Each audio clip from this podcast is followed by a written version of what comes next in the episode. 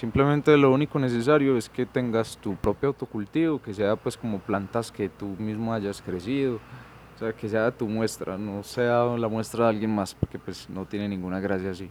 ¿Qué es importante? Que tengas primero una planta madura al momento de la cosecha, que no tenga hongos, que no tenga plagas, que tenga una buena manicura, porque muchas veces pues casualmente en esta copa pasada la gente pues falló un poquito en la manicura y eso digamos te baja puntaje al momento de la calificación. Qué pena, Paco, una preguntita. ¿En cuál copa estuviste últimamente? Estuve este fin de semana en Copa del Rey, pero pues no estuve como participante, sino como el fotógrafo del evento. Por eso mismo tuve la oportunidad de mirar todas las muestras, porque registramos todas las muestras del evento. Y digamos que el 30% fallaba en el tema de manicura, y eso pues es algo fácil de, de hacer, simplemente es algo de tiempo.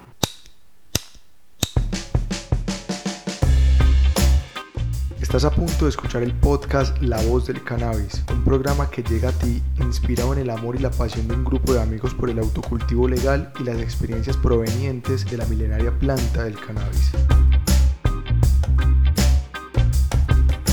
La Voz del Cannabis, el programa que eleva tu mente sin que sean las 4.20.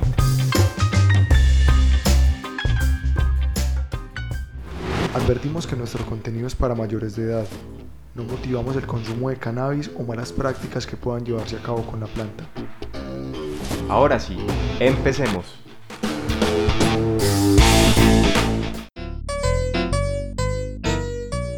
Dato curioso. No más cárcel por poseer marihuana en el estado de Nueva York. Resulta que Nueva York en los últimos días acaba de despenalizarse el uso recreativo de marihuana, lo que significa que la posesión de dosis pequeñas será castigada con multas en lugar de cárcel. Un paso gigante en la lucha por la legalización en este estado. Adicional a esto, la medida también permitirá un mecanismo para limpiar los registros de las personas condenadas penalmente por poseer pequeñas cantidades de marihuana.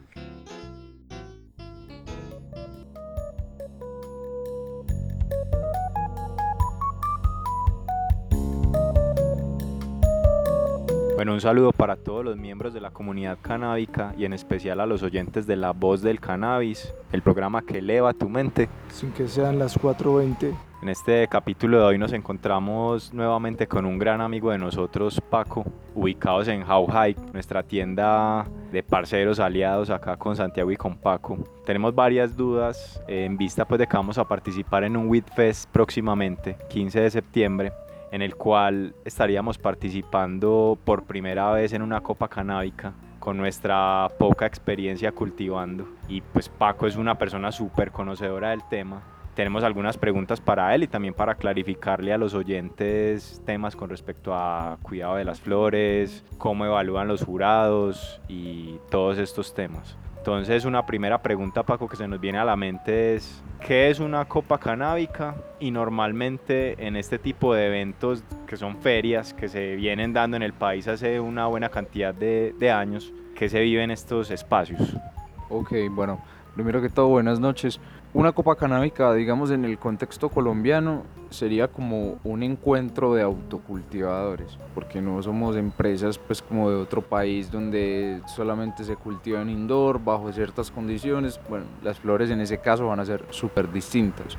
Cuando se habla, digamos, ya de autocultivo, ya digamos el criterio puede ser un poquito más simple del que se puede ver en otros países. Entonces empezando por ahí, ya uno puede saber que cualquier persona que quiera entrar a la copa puede hacerlo. Entonces eso es muy importante. No, no hay necesidad de que sea una empresa.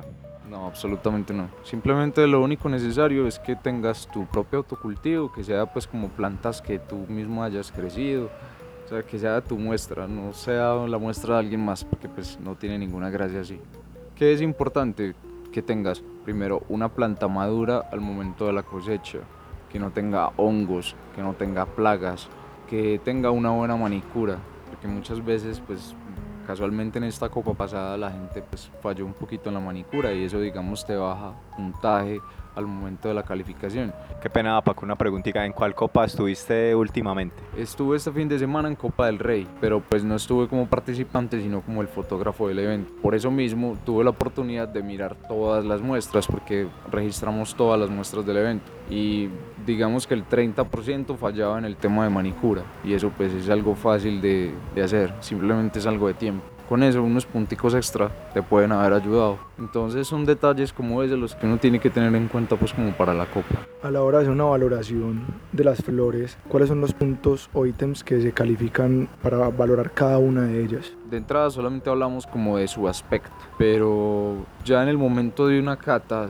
lo que importa más que todo es el sabor, porque como son tantas muestras, los jurados pues ya en un, punto no van a tener como calificar el efecto. Entonces se fijan más que todo en el aspecto visual y en que huelan bien, porque muchas muestras pues tal vez se ven muy bonitas pero no huelen a nada. Esas flores no van a ganar, se los garantizo no tiene ningún sentido llevar una flor que no huela mucho. Entonces, de entrada tenemos que escoger lo que más huela, lo que esté bien madurito, lo que tenga buen aspecto. Eso es lo que fijo va a tener de pronto una entrada, una oportunidad mucho más alta de estar entre las finalistas. Entonces se evalúa el sabor, y evalúan también el, el, curado. Me imagino pues que el efecto que tiene el humo al entrar por la garganta o, o, ese tipo de aspectos también se tienen en cuenta. Mira, es que esos son temas distintos porque muchas personas pueden llevar flores recién cosechadas prácticamente sin curado, pero simplemente con que tenga un secado adecuado ya las puedes presentar. Obviamente una flor curada va a tener mejor potencia, va a tener tal vez un perfil de terpenos más interesante, un sabor más adecuado, pero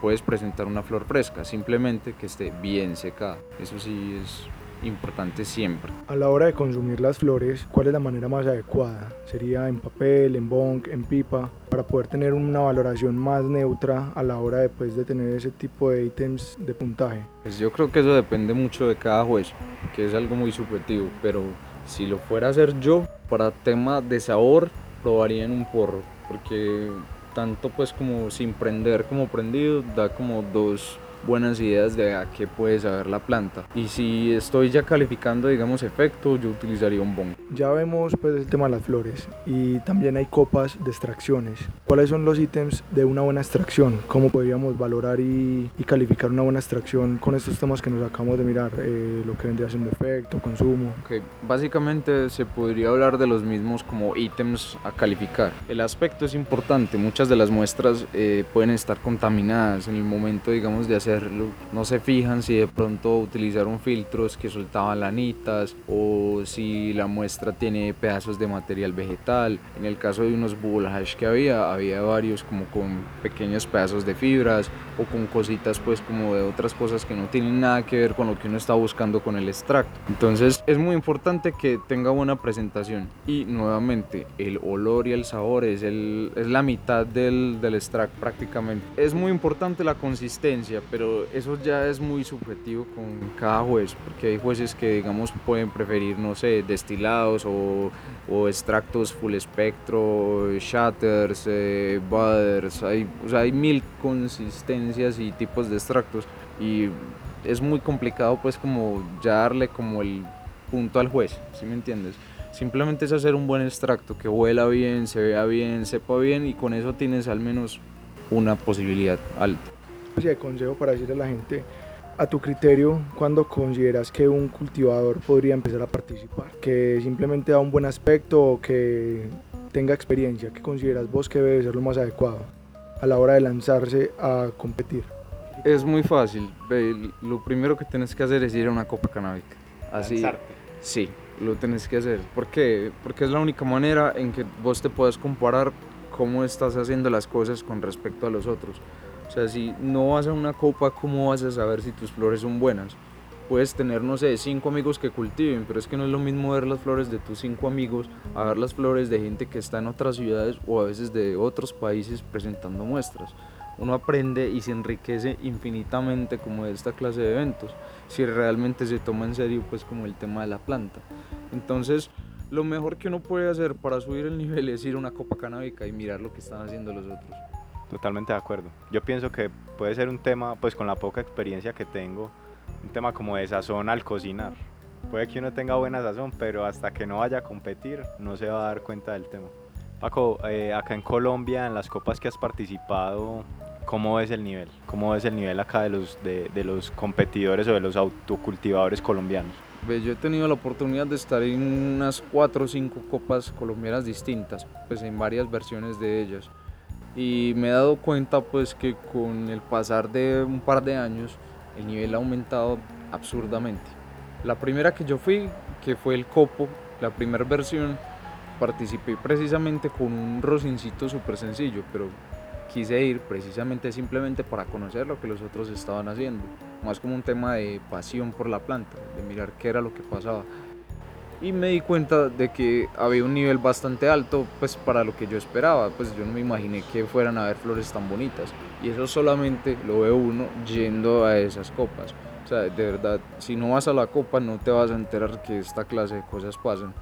Con el pasar del tiempo, en cada copa ya usted va a ver que los extractos se vuelven mucho mejores, mucho más difíciles de hacer. O sea, ya la gente no cogió solamente su plancha de pelo, sino que ya empezaron a hacer extractos con solventes y maquinaria súper complicadas.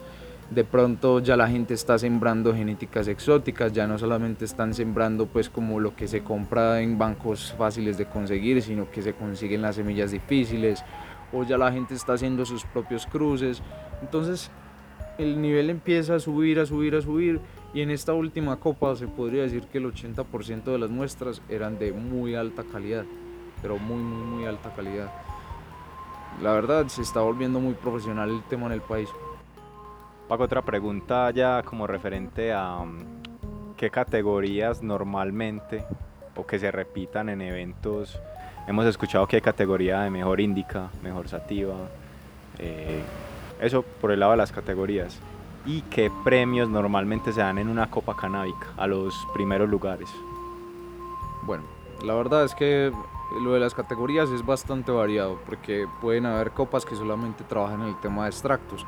Entonces en el tema de extractos podríamos hablar de dos principales que es con solvente o sin solvente.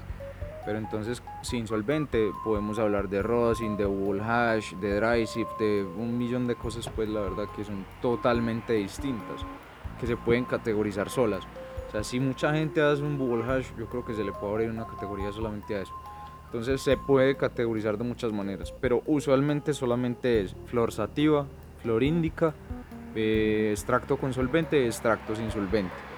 Si se va más allá que eso, digamos se puede ir a sativa nativa, que es digamos en el caso de las colombianas hay unas nativas muy interesantes y mucha gente las está sembrando, entonces les abren una categoría especial. Pero más categorías no, se podría decir que solamente esas. ¿Y qué fue el otro? En cuanto a los premios, que las premiaciones normalmente que, pueden regalar a los primeros lugares en una copa canábica. Varía mucho porque depende mucho de los patrocinadores o de lo que digamos el organizador haya logrado conseguir.